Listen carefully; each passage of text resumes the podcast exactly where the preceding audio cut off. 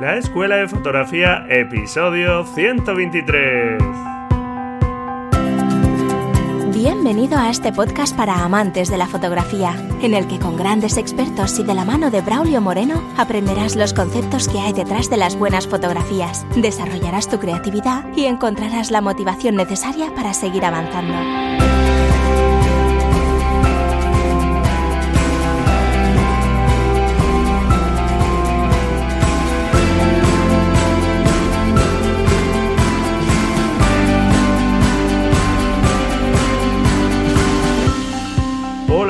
¿Qué tal? Bienvenido a este nuevo episodio del podcast La Escuela de Fotografía. Un podcast para aprender fotografía, como ya sabes, y donde nos centramos sobre todo en conseguir buenas imágenes, que independientemente de la cámara que tengas, puedes conseguir buenas fotografías. Bueno, ¿qué tal? ¿Cómo va la semana? Espero que estupendamente. Ya sabes lo importante que es conocer la obra de otros fotógrafos. Y hoy vamos a tener como invitado a un fotógrafo muy reconocido, de los más reconocidos actualmente en nuestro país, en España, que no es otro que Juan Manuel Castro Prieto, ganador en 2015 del Premio Nacional de Fotografía y todo un ejemplo de cómo lo cercano, lo cotidiano, también merece la pena ser contado. Todo depende de los ojos con los que se mire y de lo que queramos profundizar en lo que estamos viendo. Un fotógrafo con una extensa obra fotográfica y hoy tenemos la suerte de que esté con nosotros, de que nos cuente su visión sobre la fotografía y cómo entiende y vive él la fotografía, que como todo un experto ya tras muchos años de experiencia en este medio pues tiene las ideas muy claras como vas a poder eh, escuchar y sin duda pues te aconsejo echar un vistazo a su obra. Y antes de empezar con el episodio quiero agradecer a todos los que estuvisteis el pasado 7 de abril en el Valle del Jerte donde estuvimos, bueno, pues acompañados, eso sí, a ratos por la lluvia, pero pasamos una buena tarde pues charlando de fotografía, eh, fotografiando, porque eh, además el Valle del Jerte en estos momentos es espectacular como está después de haber llovido también bastante este invierno. Eh, no vimos demasiadas flores de cerezo porque está ahora floreciendo y va con bastante retraso. Pero bueno, sí que, sí que las vimos y las pudimos fotografiar, aunque no había muchas y disfrutar de todos vosotros y del paraje fue algo estupendo. Muchísimas gracias a todos los que pudisteis acercaros y en general a todos vosotros por estar ahí, al otro lado. Por si te apetece y puedes el próximo 14 de abril, este próximo sábado, también voy a dar una charla en mi localidad, en La Roda, dentro de la décima semana fotográfica Villa de la Roda, en Albacete y bueno, pues en la nota del programa te dejo un enlace. Es una jornada solidaria para Cruz Roja. Tiene el precio simbólico de 5 euros para colaborar con esta organización, con esta entidad. Y bueno, pues encantado si puedes venir y nos vemos. Y antes de empezar, también quiero recordar que puedes participar en el reto fotográfico número 29 sobre una fotografía nocturna. Por ejemplo, en el episodio 47 ya hablé de cómo hacer una práctica de una fotografía nocturna urbana que como hay más iluminación pues son más cortas y quizá pues sean algo más sencillas que las nocturnas de paisaje. Recuerda que si sales a sitio donde no hay luz tienes que llevar iluminación, una linterna, un frontal que es más cómodo porque te deja las manos libres. Así que nada, a por esas fotografías nocturnas. Y bueno, pues vamos ya con el episodio que quiero dedicar a un buen lector del blog y a un buen oyente que ya por lo que hemos tratado, aunque no nos conocemos personalmente todavía, pues es ya un amigo, que es Emilio Linares, un apasionado por la fotografía, por este gran fotógrafo que vamos a tener hoy aquí, hoy con nosotros, y que además ha colaborado conmigo en las preguntas a este gran maestro de la fotografía. Y es que conocer a Emilio, conocer a muchos de vosotros que voy ya conociendo, pues como ya he dicho en muchas ocasiones, es lo mejor de este proyecto. Así que muchísimas gracias, como decía al principio del episodio, por estar ahí. Sin ti, sin vosotros, todo esto no tendría ningún sentido. Y bueno, pues ahora sí, vamos allá con la entrevista. Bueno, tal y como os estoy comentando, eh, hoy tenemos aquí a Juan Manuel Castro Prieto, un fotógrafo español residente en Madrid cuyo origen familiar está en Cepedosa de Tormes, un pueblo de Salamanca, y donde están todos los recuerdos de su infancia. En 1977 se inició en la fotografía como aficionado y de manera autodidacta, con mucha curiosidad por la imagen y el laboratorio. Poco a poco y a lo largo de más de 40 años ha ido desarrollando una extensa obra fotográfica. Durante todos estos años ha utilizado la fotografía para mostrar una realidad oculta tras la aparente normalidad de lo cotidiano. Con una preocupación constante por la memoria en sus imágenes siempre hay un aire de misterio y belleza. Su obra se ha expuesto en muchas exposiciones, tanto en España como en otros países, y ha recibido numerosos premios. El más importante en 2015, el Premio Nacional de Fotografía, en el que el jurado afirmaba Juan Manuel Castro Prieto ha innovado y transformado el lenguaje fotográfico tradicional desde una perspectiva personal. Logra construir imágenes que exploran las huellas latentes de la memoria. Su obra subraya aspectos oníricos y literarios de la vida cotidiana y escenarios lejanos, creando un universo propio y original. Bueno, pues poco más creo que puedo añadir yo a las palabras del jurado de ese Premio Nacional de Fotografía y es todo un honor y un placer tener hoy aquí con nosotros como invitado a Juan Manuel Castro Prieto. Bienvenido, Juan Manuel. Hola, buenos días. Pues nada, un placer tenerte aquí, a un fotógrafo tan reconocido y que haya sacado un tiempo para dedicárnoslo y estar aquí con nosotros hoy. pues encantado de estar con vosotros y nada, vamos a ello.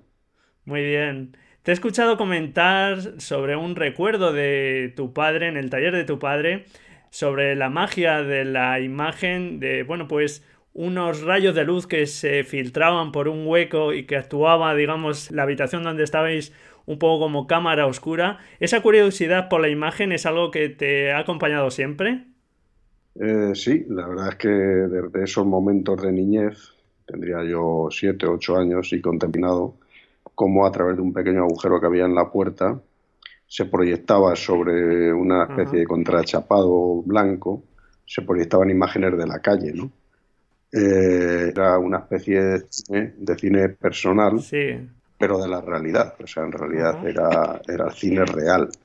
Eh, aquello se me quedó grabado, se conoce en la mente, porque no antecedentes familiares de fotógrafo ni nada, ¿no? Nunca he estado en contacto con, con la fotografía pero aquello debió ser como una especie de sorpresa infantil que se me quedó grabado. Y en cuanto que pude, yo siempre pensé que iba a ser fotógrafo. O sea, cuando era niño, a los 10, 12 años, yo soñaba que cuando era mayor me iba a comprar una cámara para fotografiar los espacios de mi infancia, sobre todo del pueblo de mi, que es, eh, como bien has dicho, Cepedosa, ¿no?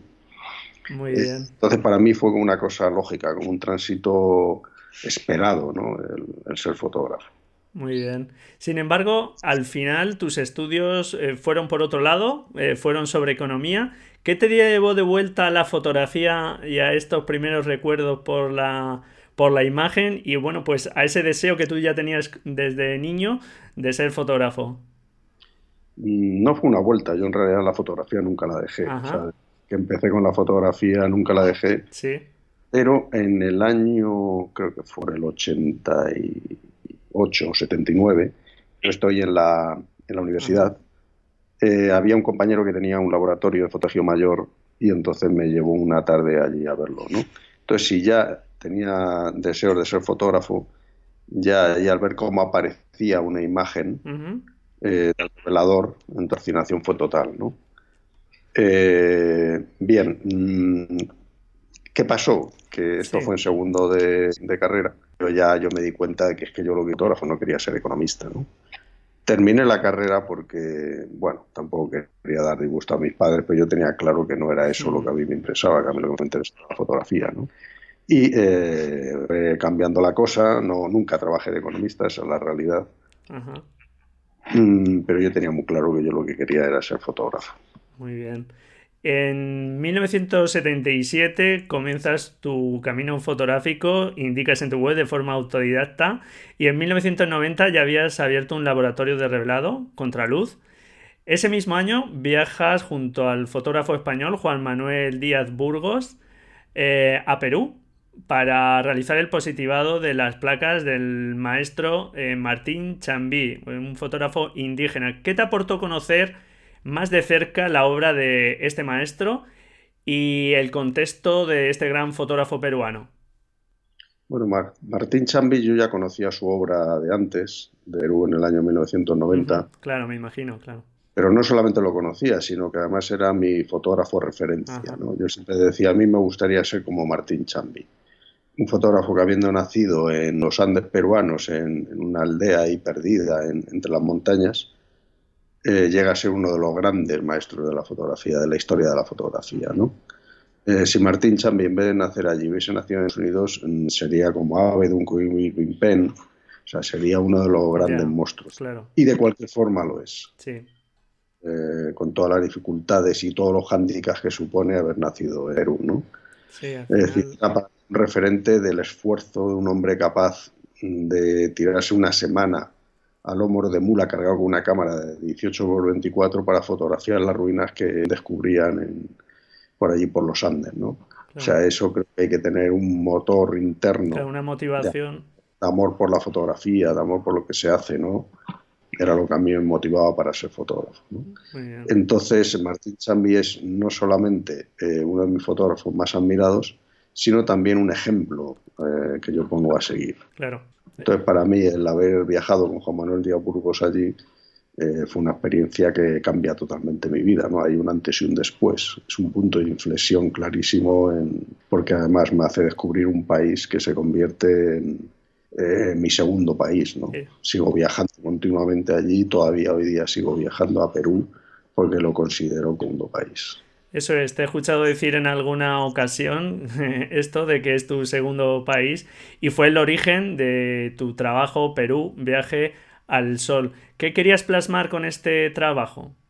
Perú, viaje al sol, mm, en un principio simplemente son viajes porque me apetecía viajar. En un principio el planteamiento que yo me hago es fotografiar las ruinas, eh, los lugares mágicos, oníricos, pero mm, me encuentro que lo más importante allí no es el paisaje, sino que son las personas, ¿no? Y gracias a una persona que es Pablo López Mondejar, el famoso fotohistoriador y académico de Bellas Artes, eh, me hace descubrir que la literatura mm, es el es eh, aquello que me permite alimentarme, es una parte fundamental, ¿no? Y me proporciona libros de, literatos, de escritores peruanos, ¿no? Eh, como César Valle, eh, como Manuel Escorza, eh, por supuesto yo ya conocía a Vargas Llosa, etcétera, etcétera, ¿no? Arguedas, Ciro Alegría.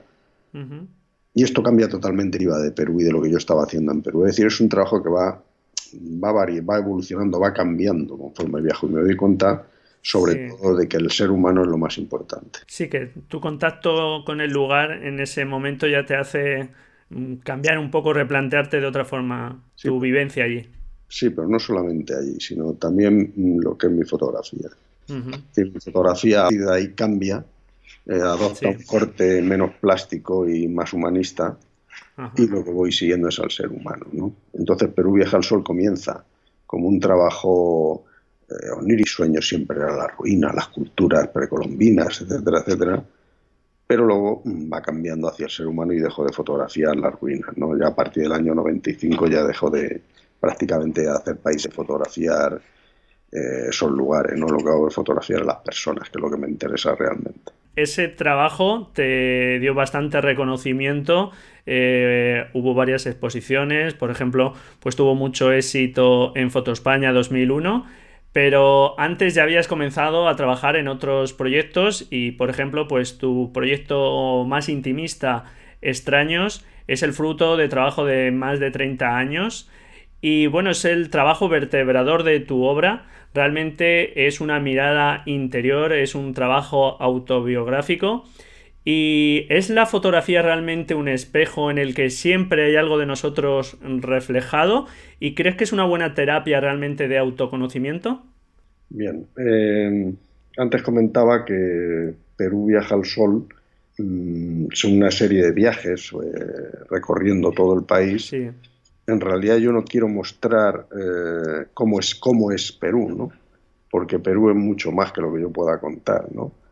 Eh, ¿Qué es lo que intentaba plasmar en Perú Viaja al Sol? En Perú Viaja al Sol intentaba plasmar las sensaciones, la vivencia, las emociones que me provocaba lo que yo me encontraba en Perú. Es una especie de diario de viaje personal. ¿no? En extraños, mmm, mientras que en Perú he estado en lo que yo estaba viendo exteriormente, en extraño, sin embargo, es un trabajo en el cual yo me giro hacia mí mismo la cámara. Es decir, lo que estoy mostrando no es tanto lo que se ve afuera, sino que me estoy contándome a mí mismo. O sea, esa es la, diferencia. Que no es tanta diferencia, porque Perú Viaja al Sol tiene un nivel de subjetividad tan grande, tiene un nivel grande de carga personal, que en realidad se juntan por ahí. Es decir, eh, si tú ves Perú Viaja al Sol y ves extraños, ves que se parecen mucho, ¿no? Porque al fin y al cabo es mío, ¿no? Entonces yo estoy mirando hacia afuera, viaja estoy mirando hacia afuera con mi cámara, pero en realidad se me ve mucho de quién soy yo, porque estoy fotografiando mis sensaciones, mi vivencia, ¿no? Y además lo estoy fotografiando de una manera muy semejante a la que practico en eso. ¿Qué es extraños? Extraños es un corte transversal a toda mi obra, ¿no? Sí. Es decir, se alimenta de todos mis trabajos, se alimenta de Perú y Jasó, se alimenta de Etiopía, se alimenta de mi hogar, de, de Cespedosa, de todo lo que me rodea en esas fotografías, que no es tanto un trabajo como, como una destilación de todo de lo que es en sí mi, trabajo, lo que es eso es mm, hablando de, mis inquietudes, de mis obsesiones, de mis miedos, de mi espacio personal. Es decir, hay una serie de grandes temas que están entrando y saliendo continuamente en extraño. Yo bajo una estética oscura, densa, sí un tanto enigmática porque no dejo claro qué es lo que quiero contar. Lo que yo quiero es que la gente lo sienta también suyo, lo sienta personal. Y entonces dejo muchas incógnitas en, en las fotografías. No lo cuento todo. Sí. Son imágenes están abiertas a interpretación. Como cualquier otro trabajo más íntimo, digamos, más personal, eh, creo que interpretar en este caso las imágenes pues quizá cuesta un poquito más porque, digamos, tienen más carga eh, íntima o personal. Eh, nos estás hablando un poco, dando alguna pista. Realmente, una persona que no haya visto esa obra, ¿qué indicaciones le darías para intentar entender mejor las imágenes de, esta obra vertebradora de, toda tu obra? En primer lugar, que no es una cosa mía personal, sino que eh, intenta aplicárselo a sí mismo. Porque las fotografías son abiertas, no son fotografías cerradas en las cuales yo estoy contando mi vida. Es evidente que para mí sirve como catarsis para contar todas mis, eh, lo como ya he dicho, mis miedos, mis obsesiones, etcétera. Pero lo que yo busco es utilizar un, lenguaje metafórico, eh, simbólico, en el cual lo que se está viendo no es lo que yo quiero contar. Lo que estoy haciendo es metiendo imágenes simbólicas que te permitan en los propios recuerdos. Entonces, yo le recomiendo al espectador es que no intente comprenderme a mí, sino intente extraer algunas sensaciones buscando en sí mismo, no, en, identificarse, identificarse con las imágenes. Es decir, tú lo que tienes que hacer cuando ves esas, esas fotografías es rebuscar en tu propia memoria, en tu, propio, tu propia vida, para darles un sentido. Es decir, ¿qué me provoca a mí esto? Esto es como los dibujos de los psicólogos, eh, que tienen como formas raras, manchas extrañas, y entonces el psicólogo pregunta, ¿qué, ve usted aquí? ¿no? Entonces eres tú el que tienes que hacer el esfuerzo. A, lo que tú busques allí, tú encontrarás una cosa y otra persona encontrará otra. Porque extraños, y muchas fotografías de Perú Vieja Sol también, y de otros trabajos, mm, hay un mensaje, una primera lectura, y hay luego una segunda e incluso a veces una tercera. Y puede haber infinitas lecturas. Es decir, quiera que la vea puede tener una lectura diferente. ¿no? Mm, es el tema de la fotografía dentro de la fotografía. ¿no? Es un lenguaje eh, que puede tener también criptogramas, es decir, puede tener cosas ocultas dentro de la fotografía. Sí, es una de las magias ¿no? de la fotografía. Sí, que dos personas ven una fotografía y una ve una cosa y otra ve otra. ¿no? Para mí eso es muy interesante. ¿no? una fotografía, mundo ve lo mismo y, y que se agota en la primera lectura, es una fotografía que tiene una duración limitada. Una fotografía eh, que cada vez que la ves te está diciendo una cosa diferente o para una cosa y para otra otra, es una fotografía mucho más rica. ¿no? Sí, que te deja puertas abiertas, digamos, a seguir imaginando o, eh, pensando más en qué hay eh, detrás de esa fotografía. ¿no? Nos, nos, plantea cosas, pero nos sugiere otras también. Ese es el tema, es decir, no cerrarlas. Cuando hablaba de, que tiene un solo, un, solo mensaje es lo entiende y una vez que se entendió el juego se acabó. Tino Soriano, por ejemplo, nos hablaba mucho de este tema también, de esa forma de dejar abiertas las fotografías. Sí, es que es eso, ¿no? Es dejar abierto para que se sigan viendo al ver el libro, lo veas una vez y lo puedas volver dentro de un año con distintas motivaciones, con distintos momentos de tu vida y puedas extraer una lectura completamente Muy diferente. Bien. Nos has comentado que, por ejemplo, en Extraños has ido mm, realizando fotografías a lo largo de muchos años. Cespedosa es otro de los trabajos que, digamos, eh, se han desarrollado a lo largo de muchos años. Ahora después hablaremos de él. Y realmente eh, te he escuchado decir que tú hacías fotografías un poco, digamos, por una cierta intuición, pero sin saber realmente que eso acabaría en un trabajo concreto y específico, como al final ha sido extraños. ¿Crees que es algo eh, habitual o es bueno esa forma de, realmente fotografiar un poco por intuición, dejándonos un poco llevar? Eh, y que luego quizá a lo mejor con el paso del tiempo uno ya es consciente realmente de por qué ha ido realizando esas fotografías y ya realmente ve una mm, determinada temática que puede aunar todo? Bien, no es que yo siempre trabaje de forma intuitiva, ¿eh? No, ya. O sea, simplemente que hay veces dejo paso a la, intuición. Dejo paso a la intuición. Y me parece muy, muy es decir, ¿cuándo comienza un trabajo? Es decir, cuando mm, alguien se plantea una idea y la desarrolla. Es decir, cómo, cuál es la génesis de un, de un proyecto, ¿no? Eso es un tema muy interesante. Eh, es un ejercicio intelectual solamente, es decir, tú dices, a ver, ¿qué voy a hacer? Y te pones a pensar un día en tu casa y dices, pues voy a hacer esto, esto, esto y esto y esto. Bueno, es una fórmula, ¿no? Puede, puedes, pero también puede ser de que de repente te encuentras con algo, casi sin darte cuenta, y dices, eh, cuidado, aquí hay algo. ¿Por qué no sigo esta línea de investigación? ¿no? Y entonces desarrollas, desarrollas el proyecto. ¿no?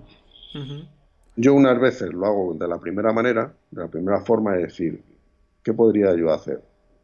Y otras veces me lo encuentro y lo, y lo desarrollo, como un camino que voy desbrozando, ¿no? Y luego hay otras veces que mm, casi sin darte cuenta vas tomando fotografías y con el paso de los años, estamos a 10, 15, 20, 30 años, te das cuenta de que hay un nexo entre unas determinadas fotografías. Eso es extraños. Es decir, en extraños es, voy tomando fotos y yo me di cuenta de que hay un de esquema fotográfico que se repite continuamente, ¿no? Entonces, en un momento determinado, yo recojo todas esas fotografías y me doy cuenta de que efectivamente, que es que eh, casi casi sin darme, eh, estaba haciendo un trabajo como muy concreto, ¿no? No es habitual, no es lo habitual, lo habitual es que tú te plantees un trabajo y lo desarrolles o encuentres eh, un camino que tú vas brozando y consigues el proyecto, ¿no? Y hay otros que, van surgiendo yo solo. Claro. Y finalmente hay una cuarta forma de, generar un proyecto eh, cespedosa. Por ejemplo, en cespedosa es un trabajo de, más de 40 años. Porque claro, cuando lo presenté eran 40 años, ahora ya son 42. Entonces es un trabajo que va cambiando porque yo voy cambiando. Claro. Entonces no es un trabajo eh, totalmente homogéneo que empieza y termina de, la misma manera, con la misma plástica, sino que de una serie de trabajos, porque en un momento determinado de mi vida una cosa, en otro momento determinado de mi vida otra, y Cepedosa eh, es el campo de experimentación donde yo voy desarrollando estéticas, plateas, entonces va cambiando como yo voy cambiando en, la vida, ¿no? Entonces, fotografía de color, de blanco y negro, con formato medio, con formato grande. Es decir, es una mezcla de proyectos, no sé cómo lo llaman en Estados Unidos, Spinhad o algo así.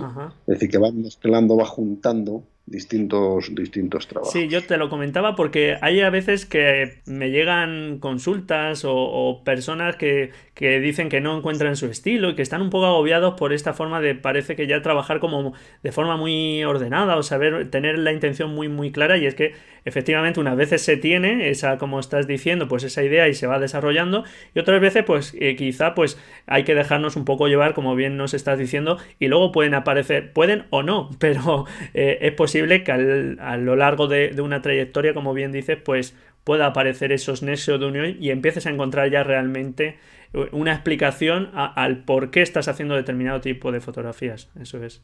Por eso me parecía interesante esta forma que, como bien dices, eh, no, siempre eh, actúa de la misma forma, naturalmente. Claro que sí, muy bien. Sí.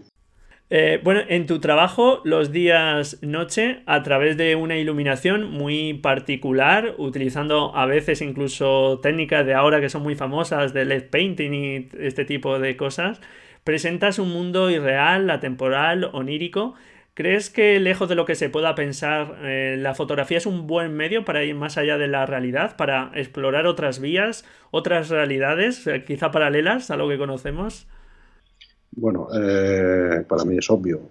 fotografía es una forma de soñar, ¿no? Es una forma de crear mi propio mundo onírico, ¿no? De mis, propios, mis propias ensoñaciones, ¿no? incluso en trabajos como eh, La huella de Martín Chambi, en la cual voy siguiendo a Martín Chambi, eh, recorro los lugares que él fotografió con una cámara parecida a la que él utilizó, eh, los temas que él fotografió. Entonces pareciera, pareciera que, eh, que iba a ser así, ¿no? Un trabajo más de reportaje, más... Sí, más, documental o... Tal, pero incluso en, en sí siempre aparece lo onírico, lo, porque la realidad ya está ahí. Entonces a mí como fotógrafo no me interesa la realidad tal cual. Como mucho me interesará una intermía de esa realidad. Pero siempre procuro meter elementos oníricos, elementos que tengan un punto mágico, eh, generar una especie de universo. ¿no? Antes comentabas, al final voy a tener que entrar, no quería entrar mucho porque se puede uno eh, liar. Entrabas en el tema del estilo, ¿no? yo lo definiría más que estilo la personalidad, ¿no? Es decir, que uno vea una fotografía de un, de un fotógrafo y diga, estas fotografías son de fulanico, sin necesidad de ver la firma, aunque no las haya visto nunca, ¿no? Eh, eso llámalo estilo, llámalo como quieras. Claro, es que ahí está la madre del cordero. Esa es la madre del cordero de la fotografía. Hasta que tú no tengas tu propia personalidad y se te vea esa personalidad, lo que estarás será copiando esquemas. ¿no? Claro.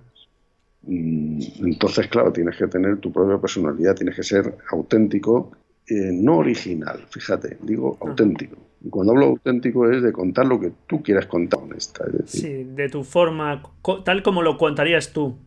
Exacto. No, no pensando en lo que iba a gustar o lo que pensando en lo que otro hace o en lo que. No, no. Tú tienes que contar lo tuyo. La forma que tú quieres contarlo. Entonces, esa, esa, es la personalidad, es meter tu personalidad dentro de la fotografía o dentro de la pintura, porque en el mundo del arte tú ves un cuadro de un determinado artista y dices, eres de fulanico, eh, o es de menganito, ¿no? En fotografía es igual, es decir, tú ves una fotografía de un autor con personalidad y es que su personalidad está ahí en la fotografía, porque es auténtico, es real. Pero bueno, que no es algo que nos tengamos que obsesionar, que no tenemos por qué descubrir rápidamente, que es algo que podemos tardar muchos años en, realmente conocer eso, ¿verdad? Bueno, es que estamos hablando ya de, personalidad. Claro. Vamos a ver, estamos hablando de qué es lo que distingue a un fotógrafo de otro, ¿no? Es que estamos hablando ya de un nivel muy alto de fotografía. Claro. El que mucho no llegaremos a tener nunca. Bueno, decir, algunos no llegaremos, otros quizá a lo mejor ya han llegado. ¿eh? no, no podemos pensar que vamos a ser famosos, que nos va a conocer todo el mundo. Mm, lo que tiene que hacer el fotógrafo es disfrutar con la fotografía. No pretender ser el único que hace ese tipo de cosas y tiene un lenguaje tan personal que es que se distingue de los miles y millones de fotógrafos que hay en el mundo. Es decir, vamos a ser un poco más humildes y estar con lo que estamos haciendo. Es decir, no todos vamos a ser famosos, no todos vamos a, esperar a exponer en el MoMA de Nueva York. Es decir, vamos a tener los pies en el suelo. Eso sí, vamos a ir como fotógrafos. Eso, por, sí. por, ahí te, eh, iba mi, comentario, el de descubrir un poco nuestro estilo para realmente identificarnos con las fotografías que hacemos, más que realmente por ser conocidos, porque eso, primero hay gente que a lo mejor seguramente ni lo busca, ni, eh, ni tenemos la mayoría la capacidad de, llegar ahí, pero sí a lo mejor ser, mm, disfrutar más de nuestra obra fotográfica porque nos identificamos con ella. Ahí sí que me parece algo más positivo. Claro, lo que hay que hacer es disfrutar con lo que se está haciendo y contar eh, la verdad, o sea, de contarte a ti mismo. Es claro qué es lo que quieres contar. Luego, eh, tu fotografía sí tendrán una unidad, sí tendrán un estilo, que no tiene por qué ser original, no tiene por qué ser único en el mundo. Claro. Pero sí, sí es tu estilo. Ojo. Sí. A lo mejor no te distingue de otro y el que no te conoce pues dice, bueno, ¿y esta foto de qué son? Pero es lo mismo, pero tú sí estás contando honestamente lo que quieres contar. Muy bien. Y no, no están mirando a otro, porque hoy día lo que veo es que eh, se repiten esquemas de fotógrafos famosos. Ya. Es decir, eh, se pone de moda un determinado tipo de fotógrafo y aparecen 100.000 que hacen un tipo de fotografía muy semejante. ¿no? Yo hablo siempre de los, los Gregory Cruson, que son los que hacen escenificaciones en fotografía. Eh, están los alemanes, como Tomás Ruehoff y todos estos, y llevan una cohorte de seguidores que hacen ese mismo tipo de fotografía, ¿no? O están los oscuros, tenebrosos, blanco y negro, la noche, el desgarro, eh, en fin, eh, hay una serie de esquemas que se repiten continuamente, ¿no? Sí, es fácil caer ahí. Es eso es lo que yo hablo de deshonestidad. Es decir, cuando tú estás imitando la mirada de otros, tú ya no eres honesto, ya no es lo, lo que tú quieres Claro. contar. Estás imitando a los demás. Tú lo que tienes que hacer es contar bajo tu forma de ver lo que tú quieres contar. A que no te hagas famoso, no pasa Claro. nada. Disfruta de Eso lo es. Como ejercicio mm, o como práctica puede estar bien eh, conocer su obra, incluso imitar en algunos aspectos para saber cómo trabajan esos fotógrafos. Yo es algo que, que a veces o sea, que aconsejo aquí en el podcast y en el blog. Coger elementos de Claro, esos pero digamos como ejercicio. No, y, y coger Ajá, elementos. sí, Porque todos tenemos elementos tomados fotógrafos. Yo tengo elementos de, de Gabriel Collado, de Paco Gómez, maestros, o de. Ramón Massat, de Martín Chambi. Voy cogiendo elementos de uno, elementos de otro, pero mi fotografía tiene que ser diferente, porque yo cuento una cosa y ellos cuentan otra. muy bien. Bueno, la memoria es otro de tus ejes vertebradores de toda tu obra. Y en Cespedosa pues tiene una fuerte presencia, es tu último trabajo publicado y el más largo, como bien decías, ya no 40 años, sino 42 años, y se centra en tus recuerdos de tu infancia, tus vivencias, tus sueños, tus miedos. Es decir, que como nos estabas contando, no es algo biográfico o documental. Eh, es el libro que se puede conseguir a día de hoy, porque otros libros tuyos eh, eh, conseguirlos es un poco más difícil al día de hoy o tienen precios más elevados porque se encuentran menos. Eh, realmente eh, el libro tiene un orden cronológico, se agrupan las imágenes por alguna temática. Bueno, mm, Cespedosa, claro, es un, es un trabajo muy extenso en Sí. los años y como ya comentaba, eh, hay muchos trabajos, ¿no? La forma de leer Cespedosa es sencilla. Está puesto primero, está puesto en casi casi cronológicamente, no del todo, pero casi cronológicamente. Es decir, yo comien- comienzo haciendo fotografías en color en diapositiva y luego paso al blanco y negro con una forma de trabajar así como un tanto plástica, también onírica.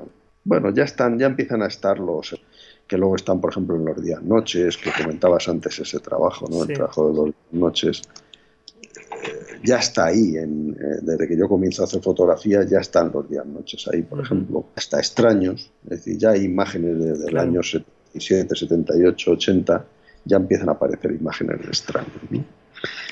Eh, ¿cómo, ¿Cómo se puede leer? Pues simple se llevar. O sea, tú estás viendo esas imágenes, ves el libro y vas entrando en cada una de las etapas. Eh, Desde eso hasta la última etapa en la cual trabajo con una cámara de 20 por 25 y con película de color, ¿no?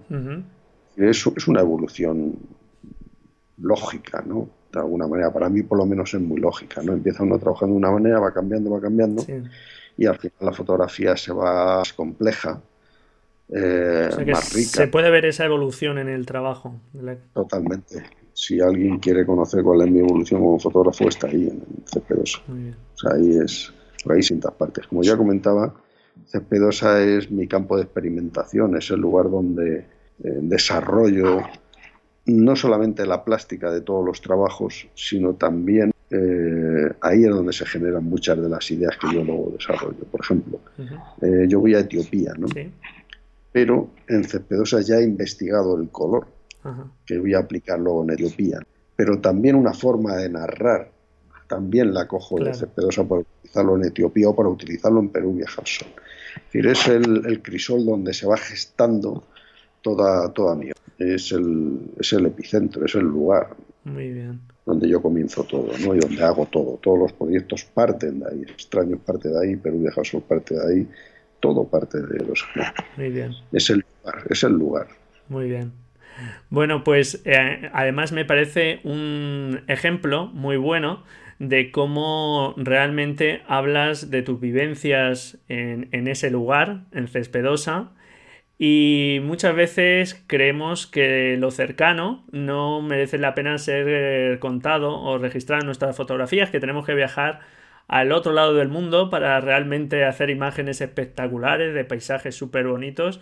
¿Crees que realmente deberíamos implicarnos más eh, antes en, en, registrar lo cercano? No es que lo lejano no merezca la pena, pero que deberíamos implicarnos más en general en lo cercano. Bueno, yo siempre comento que el fotógrafo tiene una responsabilidad. Y a lo que le rodea, es recoger lo que, la parte de la sociedad que le rodea. Y eso empieza en tu propia, lo que más cercano tienes, el pueblo, tu lugar, el espacio que te rodea. Esa es una responsabilidad. El fotógrafo tiene que, que recoger su momento, ¿no? Además, vas a, digamos que vas a ser, ya que eh, es cercano, vas a conocerlo mejor, ¿no? Tienes esa capacidad quizá. La fotografía es que tiene una virtud tremenda, ¿no? Y es que te, te, obliga a profundizar en lo que estás fotografiando. Es decir, cuando lo comentaba antes, cuando hablaba de Perú, ¿no? Cuando yo viajo a Perú, lo que le da profundidad, lo que le da riqueza a ese trabajo es cuando yo comienzo a conocer la literatura de Perú. Porque entonces es cuando empiezo a descubrir qué es lo que está pasando. Es decir, eh, mi mirada se vuelve mucho más profunda porque entiendo las cosas de lo que estoy fotografiando. Es decir, el obligarme a leer esa literatura, encantado por otro lado, eh, le da riqueza al trabajo mayor. Claro.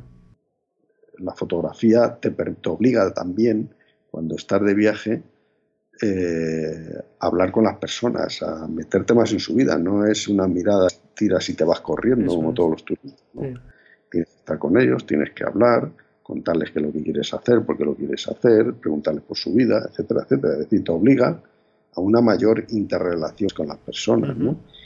Y cuando estás fotografiando, cuando te planteas un trabajo como el de Cespedosa, te obliga a ser introspectivo y a buscar, a rebuscar dentro de... En, en Cespedosa hay interés muy importantes.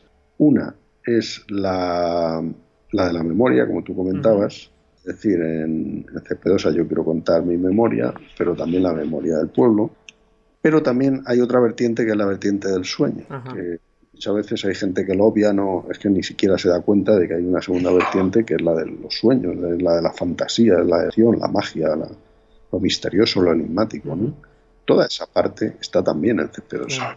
Hay gente que solo ve una, pero también está esa. ¿no? Que para mí, claro, es lo que le da sentido, porque a mí si me da la memoria te conviertes en un mero notario. Y un fotógrafo es un notario. Puede ser un notario, y de hecho somos notarios, pero no solo eso. Tenemos que ponerlo también desde nuestra óptica, de cómo somos. Claro, lo que hablábamos antes, que es lo interesante, ¿no? Que realmente expresemos nuestra forma de ver eso. Exacto, o sea, que es que se nos ve a nosotros a través de la fotografía. Y en, en Cespedosa hay un componente enorme de, de, eso, de sueños, de fantasía, de, son mis sueños. De lo que yo soñaba de niño lo plasmo luego de ¿no? Y no hay que copiar nunca esa, ese componente de, de Cespedosa, ¿no? El componente onírico que quizás se puede decir que es lo que une todo mi trabajo, ¿no? Ya sea Etiopía, ya sea... Eh, comentabas antes que no hace falta irse a otro país. Claro que no hace falta. Uno viaja porque le gusta viajar, pero, pero es evidente que fotografías se pueden hacer en tu casa. Y, tu, y las mejores, normalmente, son las que están cerca de donde tú estás. Eso es realmente lo, lo, paradójico, ¿no? No parece que lo hay mucha, mucho tontainas que se va a Etiopía o se va, se va, con una cámara ahí y va fotografiando. ¿Qué estás contando? Yeah. Yo no necesito viajar a Etiopía para hacer esta fotografía. Uh -huh. Simplemente me apetece viajar a Perú, a Etiopía o a donde sea. Uh -huh. Pero me apetece conocer otras gentes, otras culturas Eso es. porque eh, me gusta hablar con la gente, me gusta estar fotografiando en esos lugares, pero no porque haya más fotografía. La fotografía es otra cosa. Claro. No, no confundan el exotismo eh, con, la, con la fotografía, ¿no? Muy el bien. exotismo es el exotismo. Al que le guste eso, porque le gusta. Bueno, pues me parecen estupendas tus palabras y, y bueno, yo es algo que suelo decir, pero vamos, que, lo digas tú, que, eres todo un referente, pues tiene mucho más peso, por supuesto. Hablabas antes del color, del blanco y negro, y efectivamente varios de tus trabajos son en blanco y negro, otros son en sepia, en otros utilizas el color. En tu caso, ¿tienes la idea de clara de, si vas a utilizar el color o el blanco y negro, el tipo de, de, color que vas a usar en el proyecto, o es algo que se va desarrollando conforme va avanzando y se va desarrollando el proyecto?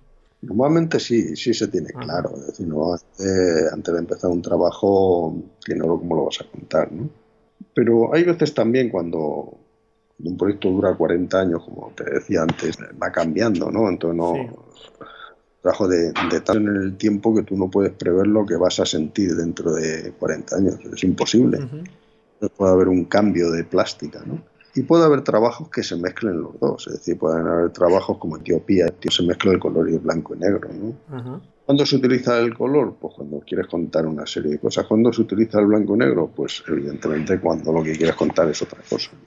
No, es que salgo mucho, realmente lo he utilizado esa mezcla de, color blanco y negro nada más en Etiopía y en Cespedosa. En Etiopía porque había una dualidad en ese país de mezcla de moderno con, con antiguo, y cuando hablo de antiguo hablo de ancestral, o sea, de miles de años, ¿no? que me apetecía una parte fotografiarla en blanco y negro y otra parte en color, ¿eh? de por qué se utiliza un, el color en unos casos y otra el blanco y negro, qué significado tiene el blanco y negro, qué significado tiene el color. ¿no? Hice eso por lo que comentaba del temporal tan amplio, ¿no? pero normalmente solo utilizo, utilizo blanco y negro, utilizo color. ¿Por qué se utiliza el color y por qué se utiliza el blanco y negro? Bueno, también son momentos, ¿no? Actualmente yo me encuentro más en, el espacio del color, ¿no? ¿Por qué? Pues no lo sé, quizás porque siendo fotógrafo de el color me aporta algo, me aporta una atmósfera, mm, digamos que la temperatura del color, que sea más cálido, sea más frío, eh, eso le añade algo a la fotografía. Comentaba Cristian Cuyol que había dos clases de fotógrafos, los que eran de blanco y negro y los que eran de color. El fotógrafo de blanco y negro es el que si tú le quitas, aunque trabajen en color, si tú le quitas el color, la fotografía sigue siendo perfectamente válida. Porque en esencia es un fotógrafo en blanco y negro, es decir, su esqueleto, su fotografía será blanco y negro. Sí, digamos que aunque el color esté presente, no tiene ninguna trascendencia importante. Importante es el esqueleto que es blanco y negro. Y luego están los fotógrafos de color, en el cual si le quitas el color, la fotografía no tiene sentido, el tío solo da el propio color. Bueno, yo creo que también hay una tercera vía, que es el fotógrafo que trabaja en blanco y negro. Y si tú le quitas el color, la fotografía sigue siendo válida, pero ese color que le puede dar mm, puede ayudar a entender más cosas, puede dar más información puede proporcionar atmósfera, puede darte sensaciones, puede transmitirte estados de ánimo. ¿no? Mm, yo he hecho muchas veces el ejercicio este, ¿no? De decir, bueno, vamos a ver, dale el color, a ver qué es lo que ocurre. y, las fotografías siguen funcionando. Claro. Es decir, yo soy fotógrafo de Sí, en ese caso, entonces estaríamos hablando de esos casos donde el color no es trascendental, digamos. Pero sí lo es. Es que es el tema. Es decir, eh, la fotografía cambia. Sí, eh, vale, vale. Entiendo. He perdido, he perdido algo de esa fotografía. Vale, vale. En ese caso, digamos que sí que, aunque siga siendo válida, sí te has dejado algo en el camino, en esa conversión. Si le quito, si le quito el color, sí. O sea, si yo le quito a la última parte de Cespedosa, le quito el color y queda en otra cosa. Claro. Sí, la imagen a lo mejor seguiría funcionando, pero. Sí, funcionando, pero ya ha perdido. O sea, ha perdido algo. Hay veces, hay veces que que gana otra cosa. O sea, extraños es de blanco y negro. Extraños es puramente blanco y negro. Entonces, hay imágenes que en color están transmitiendo una cosa y cuando le quito el color, transmiten otra. Claro. Se convierten en extraños. ¿Me explico? ¿Qué es lo que ocurre? Que he perdido por un lado porque he perdido el color, pero he ganado por otro porque a lo mejor gano una imagen para extraños. Vale. Eh, es complejo, pero de igual que forma el color blanco y negro es una elección. Claro. bueno, eh, depende de lo que quieras contar. Extraños, por ejemplo, yo no me la imagino en color. Extraños en color que se llama equilibrio inestable, ¿no? Pero que no es exactamente extraños. Tiene eh, otro concepto completamente diferente. Muy bien. Tiene aproximaciones, pero luego tiene cosas completamente Bueno, me parecen muy interesantes las cuestiones que nos has comentado sobre el uso del color y el blanco y negro. Y yéndonos ya a otro tema, con el bombardeo de imágenes en las que estamos sometidas hoy día y con la aparente facilidad del mundo digital, para aquellas personas que tengan mucha curiosidad por el medio fotográfico, ¿qué les recomendarías para que realmente sigan avanzando en su camino y sigan conociendo mejor el medio? Bueno, que se olviden tanto bombardeo de imágenes.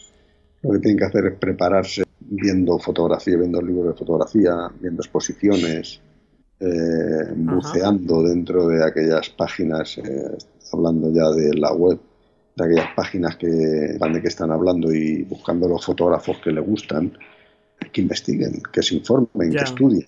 Se trata de preparación. Luego ellos que sigan su propio camino, pero que se informen bien de qué es lo que sea que se hace en fotografía, ¿no? Eh, se olviden de los millones de fotografías que no valen para nada, que son basura, y que se vayan a aquello que realmente es bueno. Es decir, aquello que le motiva, aquello que le está transmitiendo, ¿no? Claro. Hay una invasión de fotografía, una avalancha, pero tú no tienes por qué verte toda esa mierda. Hay que hacer es ser selectivo y estudiar nada más lo que, lo que me atrae. Yo empezaba en fotografía, tuve la suerte de poder ir a la biblioteca de la Real Sociedad Fotográfica y allí yo veía las fotografías de los clásicos. Sí, yo lo recomiendo muchísimo. Seguir la obra de los grandes maestros es vital para avanzar. Y luego ya, pues, descubrir quiénes son los que te pueden guiar en ese proceloso mar. En mi caso fue Enrique Peral, que era el bibliotecario de la Real Sociedad de Fotografía, en mi caso y en el de otros compañeros míos, ¿no? Que se, sienten identificados por lo que estoy contando, ¿no? Íbamos allí a la Real y este hombre nos decía, recomiendo para esto, si te gusta tal o Walker Evans, o mírate a Eugene Smith, es decir, dependiendo de lo que buscabas, él te asesoraba y te informaba quiénes eran los buenos, quiénes. Muy bien. De prepararse, ¿no? Y de, desbrozar toda esa basura que hay para ir solamente a lo que realmente es, interesante. Luego ya una vez que adquieres cierto nivel fotográfico, pues ya empiezas a buscar, a bucear y dice, ah, pues este hombre me interesa. Claro. Pero bueno, hay, hoy día hay tanto, tanto, tantos fotógrafos que, eh, que difícil, se, se llega con difícil. ¿no? Sí, sí, es verdad que la facilidad de acceso a tanta información eh, parece algo bueno y bueno, pues efectivamente tiene su lado positivo, pero también es cierto que hay mucha paja y a veces cuesta más identificar el grano. Sí, es lo que comentaba antes, ¿no? O sea, mm, antiguamente había menos fotógrafos. Pero, lo, pero había mismo fotógrafos buenos. Eso es. y hoy día hay eh, miles y miles, cien miles de fotógrafos eh, y sigue habiendo el mismo número de buenos, pero hay muchísimos más muy malos. Y, pero lo peor, lo más difícil hoy día es que dentro de esos que son malos están siguiendo esquemas de los buenos, con lo cual a veces es difícil diferenciar eh, a los buenos de, de, los que están imitando a los buenos. Ya. Ese es el problema, que llegan a unificarse. Y bueno, ese es el peligro. Bueno, nos has indicado sin duda un buen camino, el de los maestros, el de los clásicos de la fotografía y que cada uno ahí pues eh, vea qué fuentes, al final qué fotógrafos son los con los que más se identifica quizá y, y, empezar por ahí pues sin duda es, es algo estupendo. En tu caso sueles usar una cámara de gran formato porque buscas un resultado más poético, menos realista, pero también utilizas, te he escuchado otro tipo de cámaras, eh, cámaras reflex e incluso el teléfono móvil. ¿Realmente crees que hay una preocupación excesiva por las herramientas que utilizamos? Que cuando uno se topa en muchas conversaciones fotográficas, eh, muchas conversaciones, por lo menos quizá lo mejor de los aficionados son sobre las cámaras, objetivos y demás. ¿Hay una preocupación excesiva por este tipo de cuestiones? Yo creo que sí, yo creo que sí. Uno tiene que buscar la cámara con la cual pueda contar lo que quiere contar. No hace falta que todos utilicen una 2025 yo utilizo la 2025 porque es una herramienta que me permite contar las cosas como yo las quiero contar, pero si yo no tengo la cámara 2025, utilizo la que sea. Utilizo una de digital o utilizo una de 6x6 o utilizo el teléfono. Me da igual. En un momento determinado utilizo lo que se tiene. ¿no? E incluso hay trabajos que mm, trabajan con una cámara chiquitita te da un dinamismo que no te da la 2025. Entonces, dependiendo del trabajo que tú quieras hacer, te podrás utilizar una o tendrás que utilizar otra, ¿no? Eso es. Fíjate que extraños, el grueso de extraños está conformado con fotografías de, como son cuadradas, como seis, ¿no? Pero también hay fotografías de 35 milímetros de mi primera época. También hay cámara, fotografías hechas con la cámara de, 20 x 25. Extraño salió en el año 2003-2004. Ahora, 14 años después, eh, yo utilizo mucho más la digital. Y hay muchas veces que yo no llevo la cámara y de luego no llevo 25 nunca, más que cuando voy a hacer fotografía. Entonces, hay muchas fotografías en, la, en extraños, que yo lo llamo Caín. Hay muchas fotografías tomadas con el teléfono.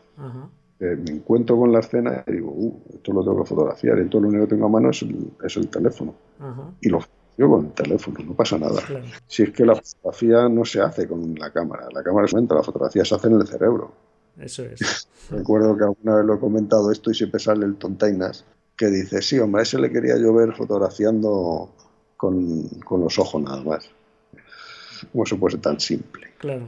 O sea, la fotografía se genera en el cerebro. Es evidente que es una cámara para darle viabilidad, claro. pero da igual que sea un teléfono, que sea una cámara de 6 o que sea 25. Sí, a veces hasta una lata de Coca-Cola, ¿verdad? Con una con la fotografía sí. estenopeica se pueden capturar imágenes. Y al final es capturar una imagen. Si esa imagen corresponde a aquello que estás buscando, pues ya está. Listo.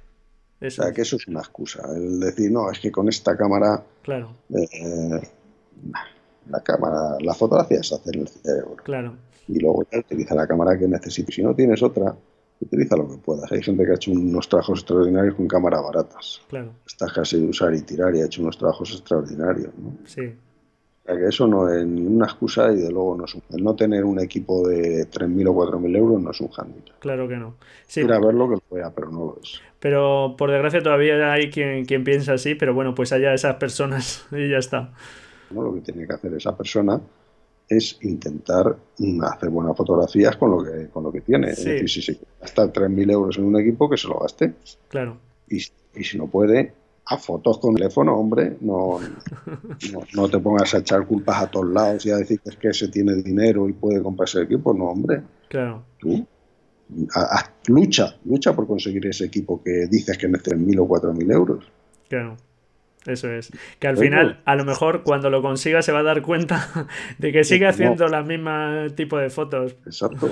O sea, pero si tiene un sueño, siga. Claro. No que eches culpas a todos los demás porque tienen dinero. Claro. Muy bien. Estupendo. Nos hablabas de algunos trabajos abiertos como es Caín y me ha surgido la curiosidad porque hablabas de Cespedosa también, que ahora ya serían 42 años. Entonces, ¿son trabajos que consideras también incluso el de Cespedosa abiertos? No, de trabajo cerrado. Sí, ya, este diríamos que ya está concluido. Es algo, sigo fotografiando allí porque todavía claro. eh, tengo lazos que me unen al pueblo, ¿no? Pero queda poco por, por así, ¿no? Ajá. Simplemente y no... que todavía he seguido fotografiando. Muy bien. Pero ya no, ya no es Cespedosa, ya son más historias personales mías, ya es la parte de sueños nada más. Y de este otro trabajo como Caín o de alguno de los proyectos que tengas abiertos, que Caín eh, te he escuchado decir que es una continuación de Extraños, como nos has comentado también un poco. ¿Nos puedes hablar de él o de alguno de los proyectos que tengas un poco en marcha ahora mismo? Mira, eh, Caín en realidad es extraño, es la continuación, simplemente que cambia porque yo he cambiado. Uh -huh. Entonces los temas han cambiado ligeramente. La plástica, la estética, la forma, todo lo que contaba antes para extraños se puede. Pero los grandes temas que toco sí han cambiado. Esa es la única diferencia que hay entre Caín y extraños, es decir, es el tiempo. Uh -huh. Y es un trabajo que no terminará nunca mientras yo viva. Cuando yo viva terminará. Como ya he dicho, está presente en todos los trabajos. Entonces, claro. cualquier trabajo que emprenda en un futuro seguirá apareciendo Caín, porque es el nexo, es, es la destilación, es el mi yo. Entonces va a estar con. Es decir, un trabajo que no tiene, no va a tener fin. Ya, ya adelanto. Muy bien. Eh, ¿Qué otros trabajos tengo abiertos actualmente? A mí es que me gusta tener siempre muchos trabajos. que hay veces que puedo hacer unos y hay veces que puedo hacer otros. Hay veces sí. que me apetece hacer unas cosas y hay veces, otras veces que me apetece hacer otros. Eh, tengo abierto un trabajo sobre Bolivia, Ajá. pero bolivianos, pero con una óptica muy, muy peculiar, no, no es reportaje. Que bueno, en cuanto pueda continuar, ahora mismo es que no puedo viajar, pero en cuanto pueda continuar, pues lo, lo veo. Muy bien. Eh, quiero seguir con el trabajo de Valle Sagrado, en Perú. La huella de Chambi, quiero continuar ese trabajo porque todavía creo que me falta por contar cosas. Tengo un trabajo que es Gabinete de Curiosidades, eh, que es una especie de, de naturaleza muertas, de bodegones, que ya estaban en Cespedosa, ya hay ejemplos, ¿no? y que lo hago fundamentalmente en Cespedosa. Y eh, hay un proyecto que eso sí te, te sonará bien, que es eh, La Mancha. Sí. un trabajo sobre La Mancha. Lo digo porque eres de, de la... Sí, sí, sí. Bueno, es un proyecto que tengo apenas esbozado, también por falta de tiempo, pero que quiero hacer de manera como muy jubilosa. Es decir, es un trabajo en el cual me quiero divertir, es un trabajo en el cual eh, quiero disfrutar de, ello, ¿no? Ajá. A mí el que me pilla muy cerca, pues lo que aprovecho es que me voy un par de días, tres días, estoy allí en una determinada lugar zona, me vuelvo a casa, al mes siguiente me voy otros dos o tres días, siendo en un espacio temporal muy largo, sí. pero no muy intenso, sino dos, tres días, dos, tres días, así. Y bueno, mm, sin plazos, sin fecha límite, o sea, no trata de contar ninguna historia, sino simplemente disfrutar de la fotografía. Y finalmente hay un proyecto que seguramente demos algo, eh, es un libro entre Rafael Trapiello y yo, alrededor de una isla eh, en Rusia, en la cual se, se el primer gulag de la historia soviética. Stalin, el modelo de gulag lo hace en esa isla. Entonces hemos viajado allá y hemos hecho un trabajo en el cual vemos las huellas de esa memoria del gulag, pero también eh, la poesía de, la actualidad, ¿no? de la belleza, ¿no? porque actualmente es casi un paraíso, ¿no? precioso, con un monasterio fantástico. Y entonces es el infierno y el paraíso, las dos cosas. ¿no? La bueno, es, un, es un libro así pequeñito, es un trabajo muy extenso, eh, pero creo que es gracioso. Es un trabajo también ido con la cámara 20x25 muy bien. Bueno, pues esos son algunos proyectos en los que estoy inmerso. Son, no son pocos, no son pocos. da gusto ver. No tengo más. Y, sí, tienen más, me imagino. Da gusto ver. Tengo con el archivo de la memoria. Precisamente hace dos días estuve tomando fotografías en un museo. Es decir, tengo muchos proyectos. Muy bien, pues a mí me da mucho gusto ver cómo una persona con curiosidad por la imagen y con implicación por el medio, pues sigue ahí obstinado y al, a pesar del paso de los años, de las décadas, eh, no sé si con, la misma, yo creo que casi con más ilusión que al principio, por lo que veo. Yo no sé si la misma ilusión o más, no creo. Eh, creo que tiene uno menos fuerza y también menos ilusión, pero todavía me motiva. Eh, el tema es que si no hago fotografías es como que... Entonces se trata más de una supervivencia que de otra cosa. no, es, no es solo una cuestión de, entusiasmo, sino es una cuestión de que es que tengo que hacerlo porque si no, que Y hay proyectos que yo sé que no los voy a terminar, no me va a dar tiempo a terminarlos. Pero es igual, estaremos hasta que no podamos más. Por ejemplo, el trabajo de la memoria de los museos, yo sé que no lo voy a terminar. Es que ni me lo planteo el terminarlo. ¿no? Eh, y hay otros muchos trabajos que es que yo sé que no irán pero el disfrute de estar trabajando ya en ellos, no hay quien te lo quite. Se trata es de, vivir la, vida, ¿no? Es el camino, no, no la meta. No el destino. Es importante vivir el camino. Muy bien, pues grandísimo consejo este que, nos, nos, das. Y bueno, no sé si, no te quiero robar ya más tiempo, eh, Juan Manuel, no sé si quieres añadir algo más. Mm, no, no, no tengo. Yo creo que ha sido bastante extensa la cosa y hemos entrado en casi todos los temas. Se podría profundizar más, pero creo que hemos tocado los temas más importantes. Muy bien. Como no, recomendamos echar un vistazo a tu web castroprieto.com, donde pueden ver gran parte de tus obras y tus libros. Pues muchísimas gracias por tu tiempo, por todos los buenos consejos que nos has ido dando y, y dejarnos clara tu visión y tu pasión por la fotografía. Y nada, pues ha sido todo un placer estar contigo y charlar contigo. Pues sí, encantado igualmente y bueno, espero que, que les sirva para algo a los que estudian fotografía o los que comienzan en este maravilloso mundo. El único consejo que les puedo dar es que lo disfrutar. que no tengan grandes aspiraciones, sino que su aspiración sea disfrutar, disfrutar, vivir la vida y contar cosas. Muy bien. Pues muchísimas gracias y nada, pues hasta otra ocasión.